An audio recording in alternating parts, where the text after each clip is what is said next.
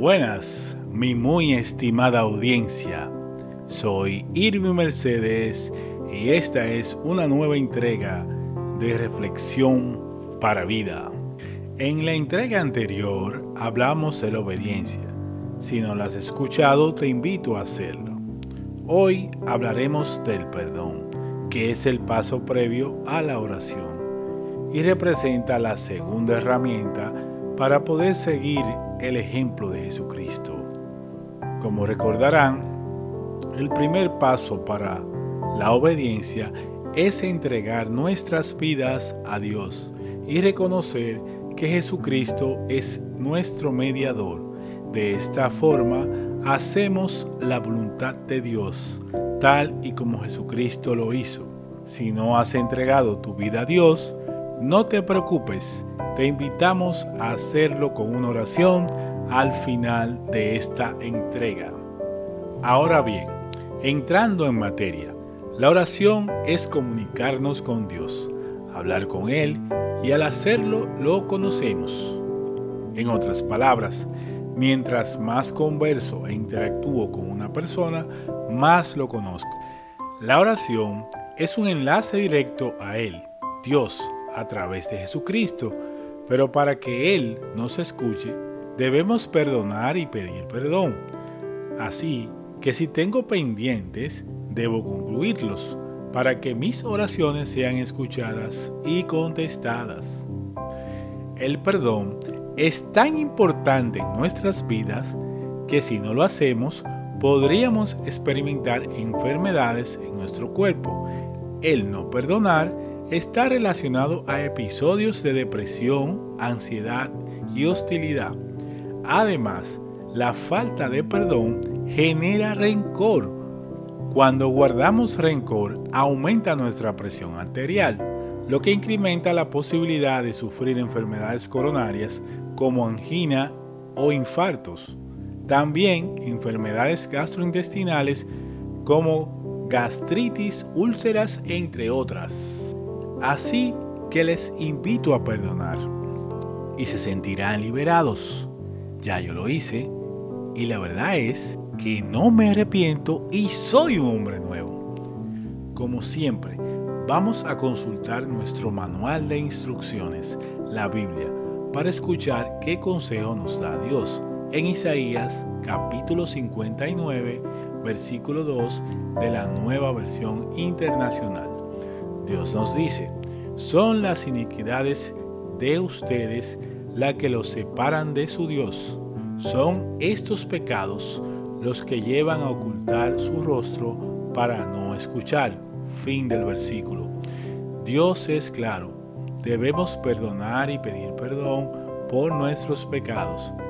Él nos perdonó primero, enviando a su Hijo a morir por nuestros pecados y en muerte de cruz. Para ponernos en los zapatos de nuestro Dios, planteo lo siguiente. ¿Sacrificarías a tu primogénito para salvar una nación? ¿Te imaginas cuál sería tu actitud ante este evento? Sigo preguntando para continuar reflexionando. A los padres o madres, ¿se sienten cómodos con hijos o hijas que no le obedecen? ¿Cuál es su actitud cuando, siendo desobedientes sus hijos o hijas, le piden un bien o un servicio que necesitan o no necesitan?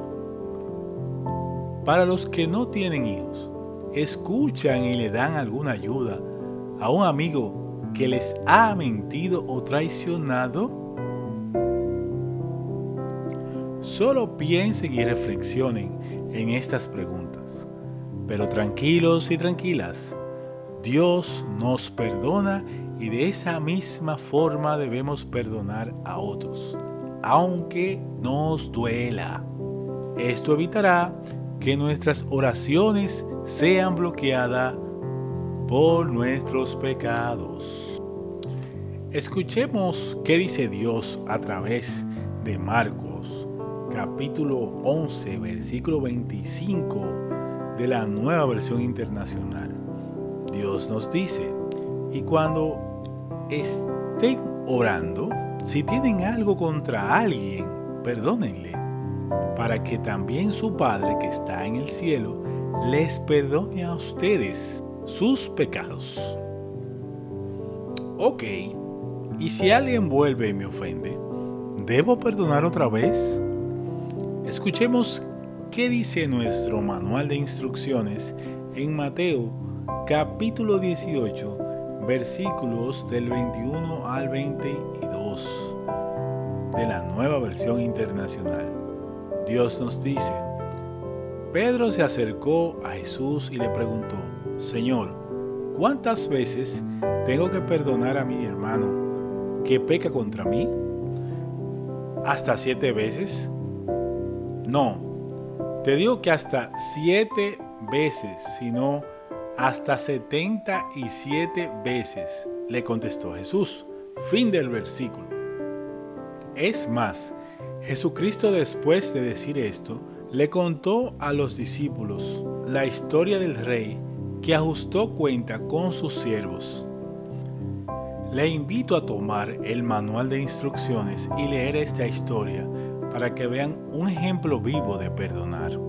La misma se encuentra en los versículos de Mateo capítulo 18 versículos del 23 al 35. Aunque en la traducción de la nueva versión internacional, que es la Biblia que hemos estado utilizando, dice que debemos perdonar 77 veces, Todas las otras Biblias indican 70 veces 7. No espero que esto genere confusión. El mensaje principal es que debemos perdonar tantas veces sean necesarios. Entonces, vamos a la práctica. ¿Qué debo hacer para perdonar? Sugiero humildemente que hagan una lista de las personas a las que no han perdonado e iniciar el proceso de perdonar y pedir perdón. No se preocupen si no les corresponden, ya que esa responsabilidad es del que no perdona o no perdonó. Verán que al terminar este proceso serán personas diferentes y habrá paz en sus vidas. Estarán listos para establecer una conexión inigualable con Jesucristo y en esa misma vía con Dios. Oremos. Padre, gracias porque tu Hijo Jesucristo habitó entre nosotros e hizo tu voluntad. Hoy vengo a ti reconociendo que soy pecador. Te pido que me des las fuerzas para perdonar a todos los que me han hecho daño, como tú me has perdonado a mí. Dame las fuerzas para hacerlo. Reconozco que la única vía para llegar a ti es Jesucristo, que pagó por mis pecados en muerte de cruz. Ayúdame a hacer tu voluntad hazme la persona que tú quieres que yo sea e inscribe mi nombre en el libro de la vida en el nombre de tu Hijo Jesucristo. Amén. En la próxima entrega hablaremos de la oración, así que no te la pierdas. Agradezco tu interés en escucharme. Si tienes cualquier duda, escribe a reflexionparavida.gmail.com y les contestaré. Dios les bendiga por siempre.